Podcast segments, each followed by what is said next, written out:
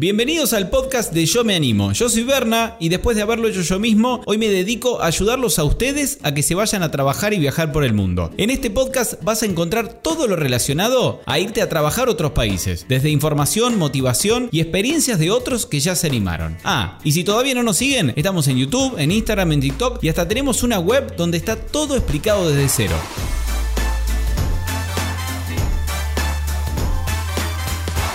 Hola, ¿cómo están todos esos Yo Me Animers? Todo eso, me comí un poco las S. Arrancamos de vuelta. ¿Cómo están todos esos Yo Me Animers ahí? Iba a decir al otro lado de la radio. Esto es un podcast, así que seguramente están al otro lado de la compu o al otro lado del celular. Hoy tenemos entrevista y experiencia, obviamente, desde Holanda. En el día de hoy les voy a mostrar la experiencia de Flora, que se fue con la Working Holiday a Holanda, que está disponible para argentinos y que es hasta 30 años. Si quieren saber más sobre otro tipo de visas, otros destinos, si no sos de Argentina y sos de Chile, de Uruguay, entren a yo me animo y vos.com, ahí está todo explicado desde cero, paso a paso, está absolutamente todo. Pero hoy no vamos a hablar de visas, seguramente ya vamos a empezar a hacer capítulos más enfocados en cómo sacar las visas y en otro tipo de cosas pero por ahora, aunque sea para que se entretengan y, puedan ir escuchando cómo, cómo son estas experiencias Working Holiday, le dejo, les dejo la experiencia de Flora, que a diferencia de la gran mayoría, no se quedó en Ámsterdam y se fue a Utrecht, que seguramente se debe pronunciar algo como Utrecht o algo así, en holandés, que claramente no sé nada, pero que si van a Holanda quizás un par de palabritas pueden llegar a aprender, ¿no? Si bien es muy difícil el idioma y casi todo el mundo, prácticamente todos, hablan inglés, lo cual simplifica mucho para la gente que se va de Working Holiday y no sabe nada de holandés. Bueno, y no sé en qué quedé. Claramente me falta mucha cancha para esto del podcast que de a poquito irá mejorando. No sigo hablando, no más introducción y los dejo con la experiencia de Flora que nos cuenta todo sobre su Working Holiday de Holanda. Ahí va. Ahora sí, le dije a los chicos que lo primero que te iba a preguntar era si eras algo de Ricardo Montaner y después arrancamos. No, no soy nada, no soy nada, no tengo esa suerte. No, no, viene por ese lado. Bueno, Flora, eh, hablemos un poco de tu experiencia eh, con la Working Holiday de Holanda Vos ahora estás en Argentina, pero me dijiste que llegaste hace muy poquito después de estar un año allá. Llegué, recién miré que era 12 hace un mes exactamente. Ah, hace un mes que voy. Hace poquito. Sí. Contame antes de empezar el viaje, ¿cómo fue que te enteraste de la Working Holiday y por qué elegiste Holanda, habiendo tantos destinos para elegir, ¿por qué justo Holanda? Mira, yo no elegí Holanda, que es lo más chistoso, ni tenía ninguna intención de hacer una Working Holiday, ni de casualidad. Esto es como muy escuchado, ¿no? Estaba como un momento medio difícil y había tenido un muy mal día. Me conecté a Facebook como una cosa que no hago nunca, que no uso nunca para la compu, todo. Y yo te seguía vos en el grupo de Facebook de de Nueva Zelanda y alguien, un colgado, pone como un mensaje un, de mm, se habilitó la visa a Holanda. Y dije como, no sé qué será, pero pensé como, ¿por qué no? Y entré, leí la guía maestra y nada, y conseguí el turno. Después de conseguir el turno pensé como, capaz que ni me voy, pero eh, así que fue nada, no sé, el universo, no estaba planificado. Claro, cayó, cayó de arriba, o sea que llegaste de pura casualidad a elegir la Working Holiday de Holanda y además tuviste suerte porque no cualquiera consigue la visa. Hay mucha gente que, está ahí como eso, ese día que abre la, la, visa, los cupos para conseguirla. Contanos cómo fueron, eh, cómo fue, porque a todos le queda la duda y dicen, ¿cómo esta gente se anima a irse a otro país? Sin trabajo, sin alojamiento, saca la visa y se van solos. ¿Cómo es que hacen esto, que se van? Más que los primeros días en Holanda, ¿organizaste algo antes de irte? ¿Te buscaste alojamiento? ¿Te fuiste sola? Bien. Me fui sola, Organicé mil cosas que cuando llegué no se dieron. Me fui sola, pero sí, yo sabía que todavía quedaban unos cupos, entonces le conté a un conocido y, el chico se super copó y le terminó sacando él también. Y sí, yo investigué las ciudades donde vivir, eh, cuánto se ganaba, dónde convenía estar, cuán difícil alquilar. Y la realidad es que me fui un mes antes a España de vacaciones a ver a mi familia y tenía reservado, apalabrado mejor dicho, una habitación de una argentina de la visa anterior que se iba. Y un día antes de volar a, Holanda, la chica me avisa que el dueño no me iba a alquilar porque prefería alquilarle un holandés que iba a estar durante más tiempo que, que un año. O sea, yo sabía que llegaba, que tenía que hacer couchsurfing unos días y tenía al día 5 tenía casa y de repente no.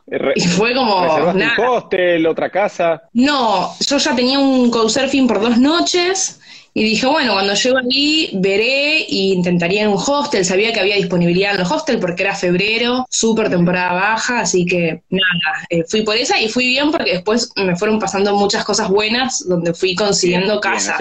O, sea que, después de los, días, de los dos días de couchsurfing, ¿partiste para otra casa? Estuve dos días con este chico mexicano, me dejó quedar unos días más, estuve una noche más, hice una sola noche de hostel, que me pareció increíble.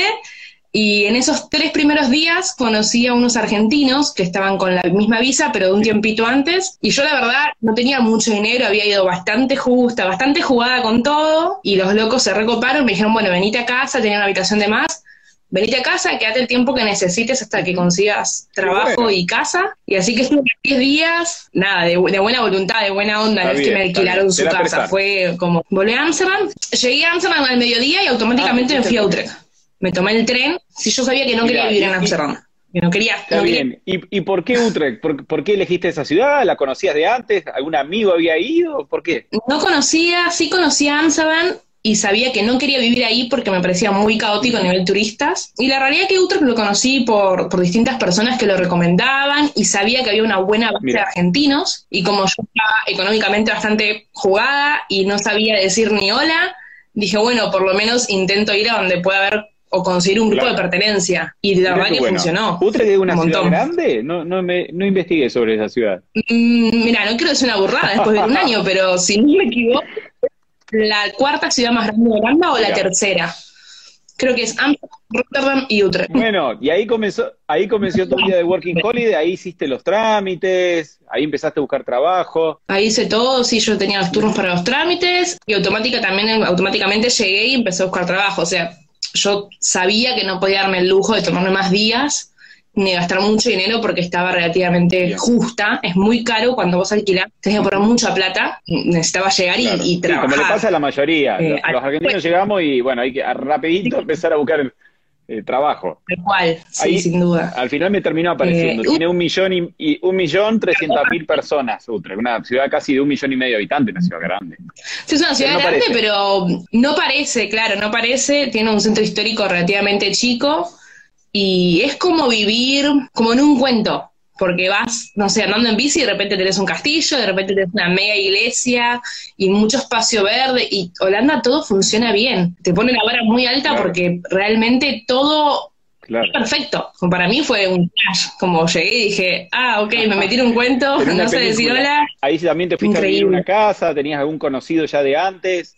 No, ahí llegué, hice este couchsurfing durante cuatro noches al final.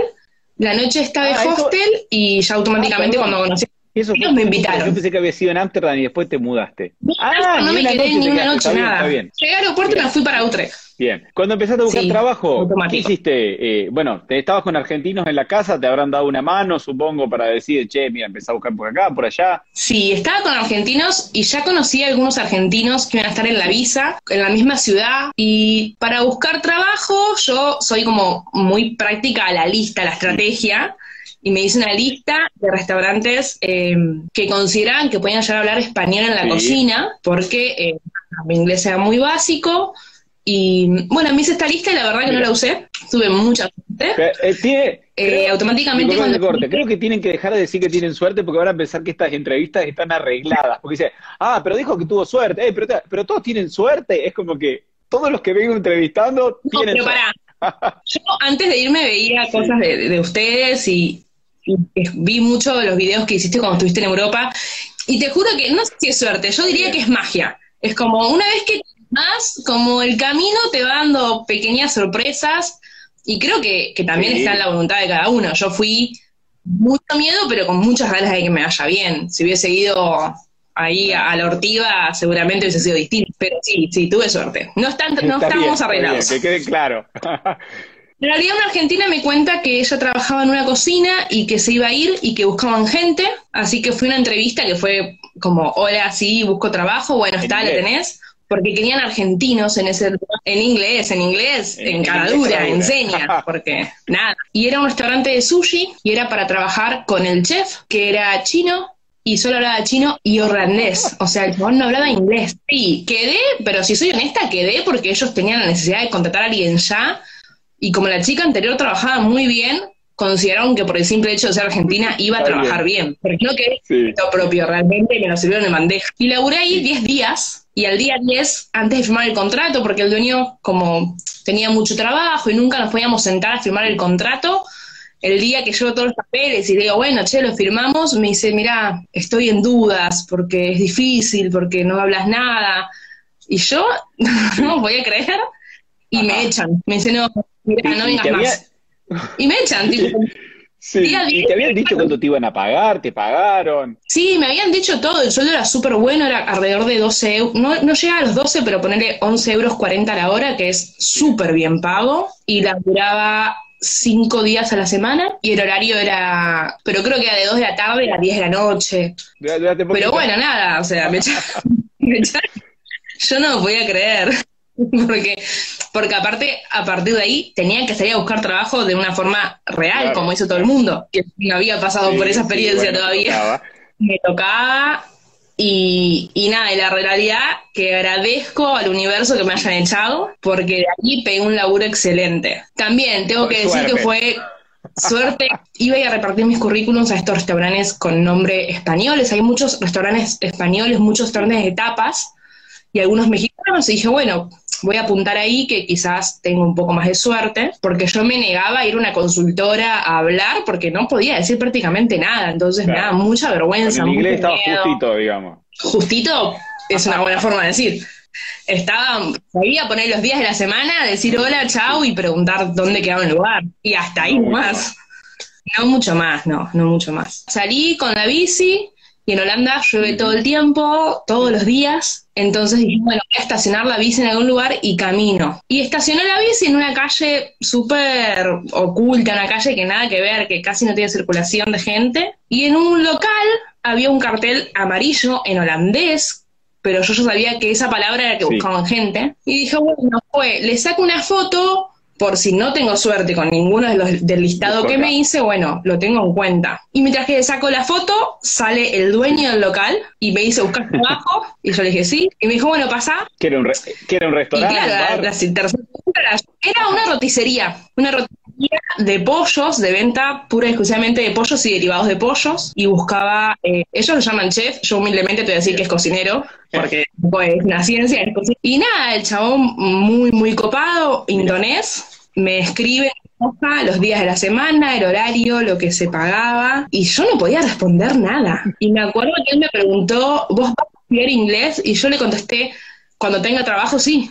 claro. Porque no podía pagar inglés sin trabajar. Y bueno, el tipo me dijo, ¿tenés algo que hacer ahora más tarde? Digo, no. Yo estaba yendo, después de eso tenía que ayudar a unas conocidas a, armar los muebles que estaban mudando. Dije, no, no tengo nada que hacer, nada, nada. Y volví a la tarde y me probó. Y fue raro porque yo no sabía hacer un huevo frito realmente. Pero yo soy agente de viaje en turismo, no hablo inglés, pero trabajo en turismo, o sea que soy de otro palo totalmente. Laburé un par de horas, cuando terminó el día, nos sentamos a hablar y me dice, mira, trabajaste bien, pero no hablas nada, y yo necesito, como es una roticería que es todo para delivery y takeaway, y pick up, yo necesito que vos hables con la persona que está en el mostrador, porque el mostrador te va a dar la orden y vos tenés que hablar para ver si salió, si no salió, si está bien, y, yo no podía hacer eso muy bien. Entonces le digo, bueno, pero probé mañana de nuevo, me dijo, bueno, vení mañana, y al día siguiente pasa algo que yo después trabajé todo el año ahí, pasa algo que es el día de hoy que el dueño se ríe y dice, yo creo que te contraté por eso, Dije, cuando llegué, él estaba haciendo las brochettes en la plancha y no se había dado cuenta, había dejado la plancha al mango y se estaban quemando. Lo que me pasó durante mucho tiempo es que como no podía hablar, estaba muy atenta. Podía ver como 10 cosas a la vez, porque no podía hablar. Entonces, ver que la orden haya salido, que haya estado bien, que no faltase nada. Y veo eso y le digo como que algo estaba mal. Y el tipo, nada, me dice, sí, tenés razón. Y como ahí dijo, como, bueno, no habla, pero por lo menos presta atención. Y yo creo que, hoy te lo cuento y me río, pero yo estaba bastante angustiada en ese momento. Creo que cuando terminaba el y él me hacía la devolución, mi cara era de, de me decís una palabra de más y lloro porque necesitaba trabajar realmente lo eh, y yo creo que eso y su buena voluntad me dejó probarme. Y bueno, yo le, propuse, digo, bueno, hacer una prueba de 10 días, si en 10 días no funcionó. Está bien. Yo siempre lo digo, y vos seguramente eh, debes recomendar lo mismo. Yo digo, me preguntan, ¿se puede viajar sin inglés? Y sí, hay un montón de gente que viaja, pero si podés, aunque sea tres meses, seis meses, el tiempo que te quede en Argentina, mejorar el inglés lo más que puedas, porque es mucho menos eh, eh, traumático después. Bueno, vos lo, vos lo viviste. Sí, real yo hoy puedo hablar inglés, no puedo tener una conversación, no sé, con el primer ministro, pero digo, puedo charlar sobre cosas básicas y, nada, voy a un bar a tomar una cerveza con alguien que hable en inglés sin ningún problema, pero sí soy consciente que si me hubiese forzado acá, me hubiese sido más sencillo. Bueno, empezaste a, empezaste a trabajar ahí. ¿Ya te quedaste más tranquila? ¿Qué hacías? ¿De lunes a viernes? No, eso era, esa era la parte, no sé si mala, pero la parte más heavy era que laburaba ah. fines de semana. Laburaba jueves, ah. sábado y domingo. Al principio era un poco paja, pero la realidad es que después lo bueno es que como una roticería y en Holanda se come muy temprano, ellos a las 6 ya están cenando, 7, eh, a las 9, 9 y cuarto nosotros ya estábamos limpiando, entonces yo a las 10 estaba afuera y si era fin de semana, que quizás teníamos mucho laburo, 10 y media. Entonces era como, bueno, no disfrutaba el fin de semana como mis compañeros quizás, mis amigos que, que no todos laburaban en fin de, pero a las 10, 10 y media estaba afuera, llegaba siempre, no sé, si hay una fiesta o si nos juntábamos a tomar algo. Y Utrecht, el tema seguridad, que a muchas les interesa, a muchas chicas, chicos, a todos, eh, es una ciudad segura, tranquila, vos salías a las 10 y media de la noche sola y te volvías que en transporte público, ¿cómo te volvías a tu casa? ¿O vivías cerquita? Es el paraíso de la seguridad. Súper tranquilo. Una locura. Eh, yo la primera semana me compré la bici, que, es algo fundamental. La puedes comprar, la puedes alquilar. La realidad, las distancias no son extremadamente grandes, pero todo el mundo va en bici y te pasa que después no tenés ganas de subirte al transporte. Yo creo que apenas usé el colectivo. Es muy seguro, muy seguro. Y está todo dado, o sea, si vos vas, no sé, a la noche, cruzas un bosque o un descampado, una cosa así, vas con la bici y se te van prendiendo las luces. Nada, todo está señalizado para bicicletas existen, son reales, son súper cómodas. Súper tranquilo. ¿No nos contaste en mes de trabajo cuánto te pagaban? ¿Era más o menos lo mismo que el otro? Mira, Holanda tiene una tabla de, pago, em, que creo que es a partir de los 25, 10 euros.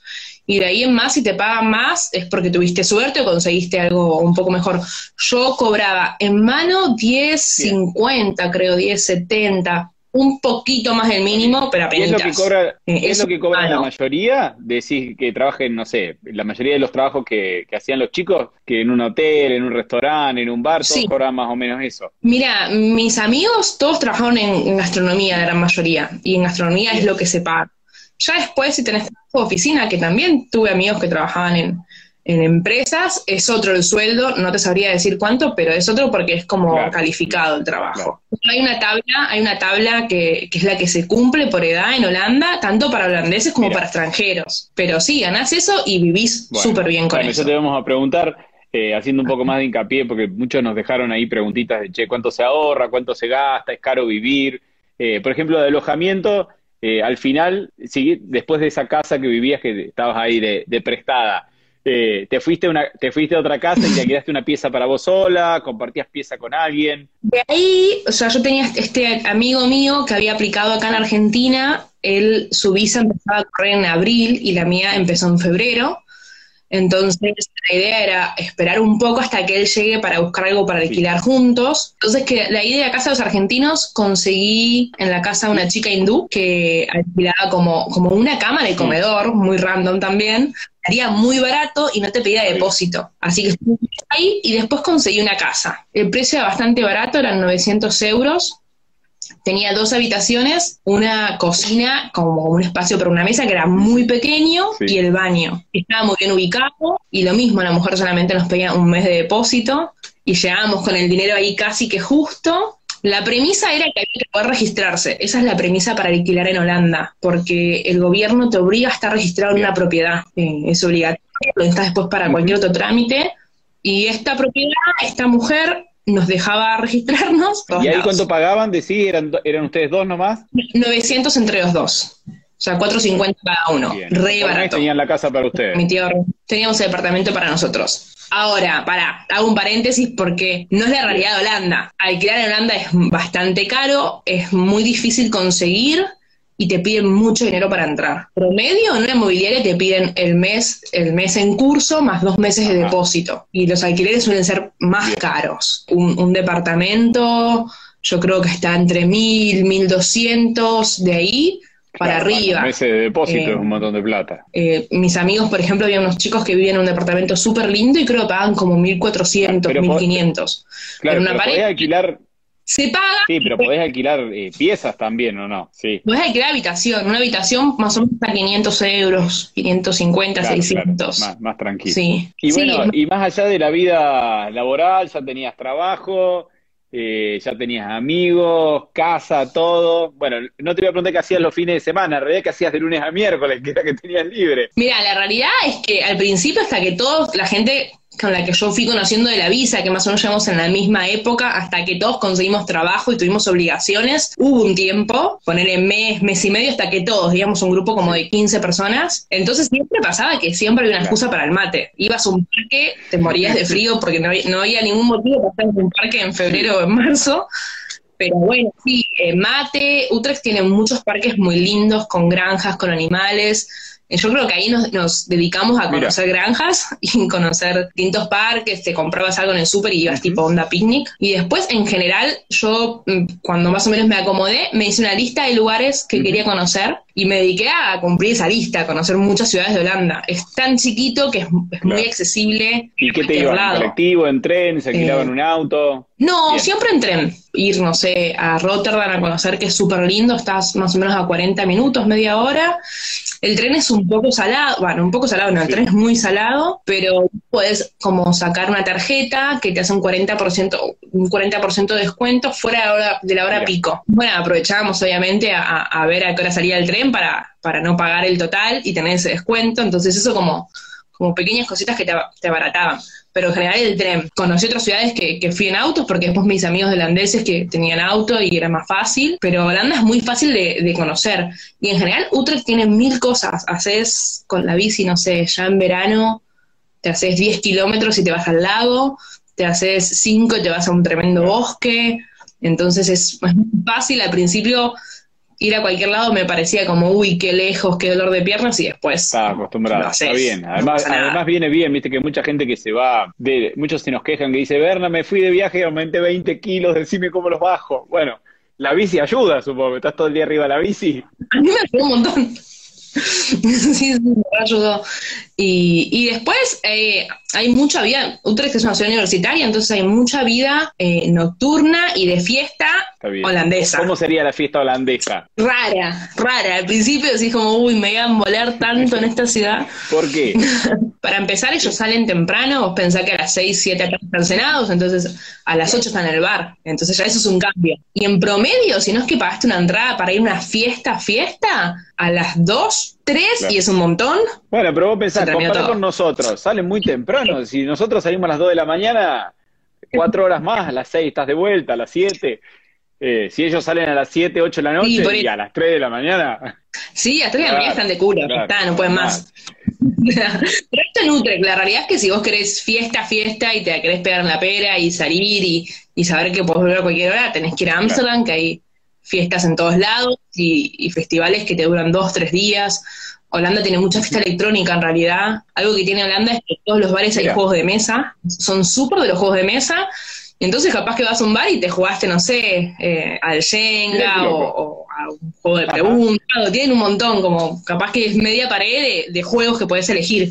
Y después nosotros éramos fan y asiduos todo el tiempo de una fiesta que es la fiesta Macumba, que es una fiesta latina en Holanda, y ese era como el día donde se termina el mundo, ¿no? Obviamente súper divertido, reggaetón, música más copada, más de bailar, era como nuestra salida de, del mes, la salida más más la claro, nosotros. nuestra. En un momento dijiste, eh, me, iba de viaje por lugares cerquitas en tren, o a veces iba con amigos holandeses.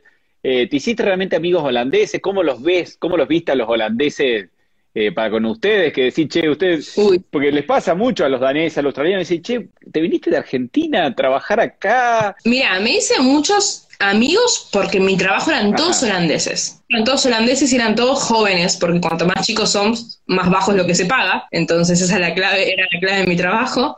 Nada, me hice muchos amigos y después conocí gente por fuera del trabajo. Mi experiencia es que para mí los holandeses son unos genios, pero sé que no es la experiencia de todo el mundo es una cultura muy distinta, ellos son muy directos.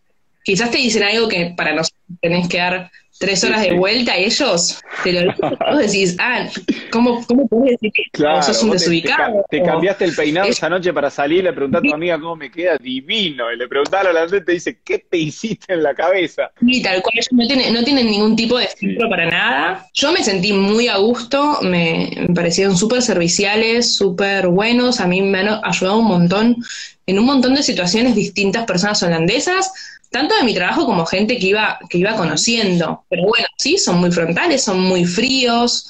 En mi cumpleaños me pasó que me pedí el día en el trabajo, me fui a pasear a un pueblo que quería conocer y mi jefe me llama y me dice, che, mira, compramos cerveza, eh, venite así brindamos, ¿viste? Y cuando llegué, eh, voy a saludar, ellos, los holandeses no se tocan, no sé, o sea, tiene que haber mucha, muchísima confianza para que se besen, son tres ah, besos en las mejillas. A todo nada. Eh, eso tenés que ser, el tercero re sobra.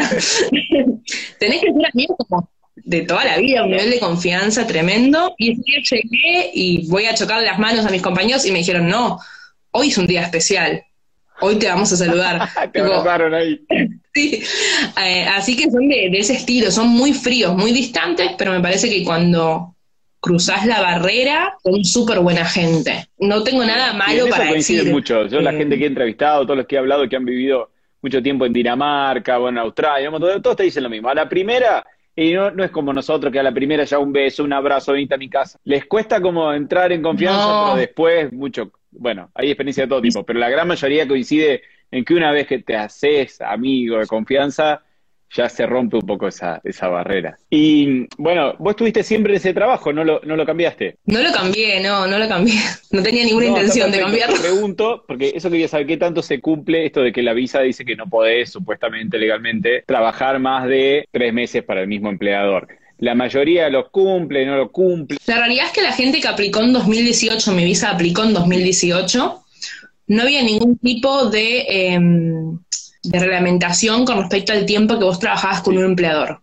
Sí, como es una working holidays, no deberías trabajar 12 meses, que no sucede tampoco, porque es algo que vayas con trabajo y al día que llegas a trabajar, no sucede. Hubo sí la aplicación del 2019, para los chicos de 2019 sí esa reglamentación que tenían que trabajar máximo 90 días y cambiar de empleador, pero realidad que después esa llamada, como es una locura, porque es mucho estrés y no tiene mayor sentido. No sé si es que se quejaron, si mandaron cartas al IND, mails o cosas y lo sacaron. Entonces, hoy no hay ninguna reglamentación de que vos no puedas trabajar todo el periodo con un mismo empleador. Sí pasa que quizás vos vas a una entrevista, porque a algunos amigos le ha pasado, y te dicen esto, y bueno, lamentablemente tenés que insistir, y quizás imprimirte la reglamentación que está en la página del IND, que es como migraciones en Holanda, y, ir con eso. Mira quién vino a saludar, que...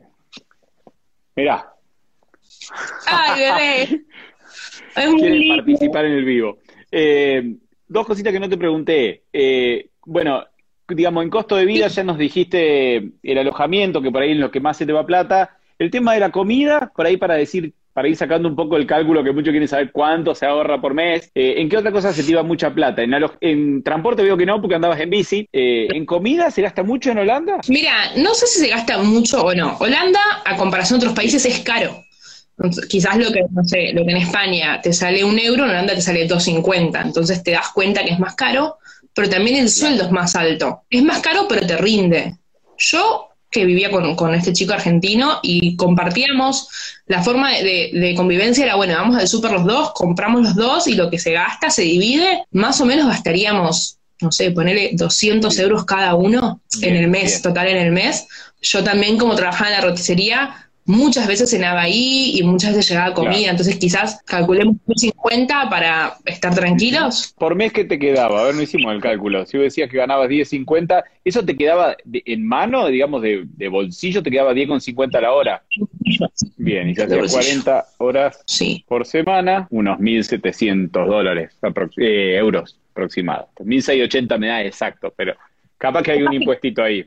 Ah, bueno, capaz que yo creo que 40 horas sacaban el mes 1.500, 1.600 euros. Quizás tenía, porque a partir de la hora 40 tenés que pagar muchos impuestos. A partir de la 41 pagas muchos impuestos, entonces casi que nadie lo hace. Bien, con ese número te quedaban unos 800 euros más o menos al mes. Sí. Perfecto. Que hay muchos, muchos querían saber el numerito porque por ahí lo tienen en cuenta para decir, che, o Holanda o Dinamarca o Suecia, si por ahí que necesita eh, volverse con plata, bueno, por ahí lo analizo un poco por el tema de, la plata. Se hasta se gana súper bien. Yo trabajaba mucho realmente y prácticamente que siempre pude cumplir las 40 horas o más, pero al, digamos, al ejemplo mejor podría decirte ejemplos de amigos que trabajaban eh, creo que 32 horas, 30 horas y más o menos a un sueldo de 1.200 euros eh, y con eso también vivís bien, no es que vas a estar mal.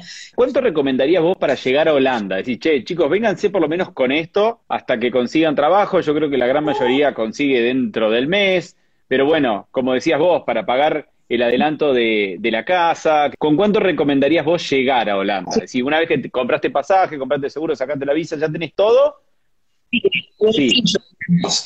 Mira, yo creo que el ideal es, el ideal normal, ¿no? Es 2.500 euros de bolsillo. De ahí para arriba estás súper bien. Y si estás muy justo y sabes que hace una habitación o demás, con 2.000 y mucho cuidado en cómo gastar el dinero, creo que podés. porque es, según lo que dijiste eh. vos, es súper importante esto de decir, che, me sale 500 la pieza y si tengo que pagar dos meses más, es plata que después te la van a devolver pero que tenés, que no la vas a gastar, pero que tenés que dejarla ahí como inmovilizada, ¿no? Es, pensarlo como un ahorro, decir, bueno, yo sé que cuando me vaya voy a tener esos 500 euros. ¿Alguna época en la que vos digas que no es recomendable llegar? Decir, che, no vengan justo en este momento porque no. ¿Te parece que hay algún momento en el que no o es más o menos lo mismo? Yo creo que no está bueno, o sea, no está bueno porque es más difícil conseguir alojamiento entre en agosto porque en septiembre, si no me equivoco, finales de agosto empieza la universidad, toda la gente, los chicos nuevos que aplican a la universidad, llegan a la ciudad y salen de casa como loco, y es muy difícil conseguir casa porque hay muy poca eh, ah, oferta, entonces yo creo que ese es un mes polémico y que te va a costar un poco más conseguir. Después llueve todo el año. Y, y, la mitad del año o más de la mitad es invierno y hace frío. Entonces... Los que quieren saber por los trámites, nos vamos a explicar ahora que nos quedan 10 minutos. Eh, entren a la web, yo me animo vos.com, ahí está perfectamente explicado todos los trámites que hay que hacer si llegan a conseguir la visa, eh, que los tienen que hacer ahí en, eh, cuando llegan a, Holanda. ¿Alguna curiosidad, algo raro, algo distinto que te haya llamado la atención? de, Holanda, de los holandeses, de lo que sea. Me parece como que Holanda tiene la vara muy alta, todo funciona extremadamente bien. Después te vas a viajar a otros lados y decís como, che, pará, es Europa. Yo vengo a Argentina y vivo en el campo, pero vas a otros lugares y dices, che, como es, es difícil poner la vara tan alta. Curiosidades, el Día del Rey, por ejemplo, es el mejor evento del año, es el imperdible, que es, si no me equivoco, el 27 de abril, es el día de la fiesta, es como, los holandeses son muy muy tranquis, pero tienen como dos días, el Día del Rey y fin de año, que es donde tiran petardos y prenden fuego todo como tiene esos días como, como de me saco y la de esquí. Hay muchos festivales, se pueden comprar muchas entradas con tiempo. Si querés fiesta, en Amsterdam hay mucha fiesta. Los campos de tulipanes me parecen súper imperdibles, que están en el norte del país. Y, después tiene muchas cosas mágicas. No sé, en, en diciembre, por ejemplo, hay un, un, festival de Jack Dickinson que es en Denverter y toda la ciudad se viste de cuento. Entonces vas caminando y es como la ciudad es un cuento en sí mismo y te cruzabas, no sé, un huérfano, un desayunador, es como re loco. Una buena fiesta de disfraces. Y la curiosidad es la bicicleta. Para mí, lo de la bicicleta es increíble.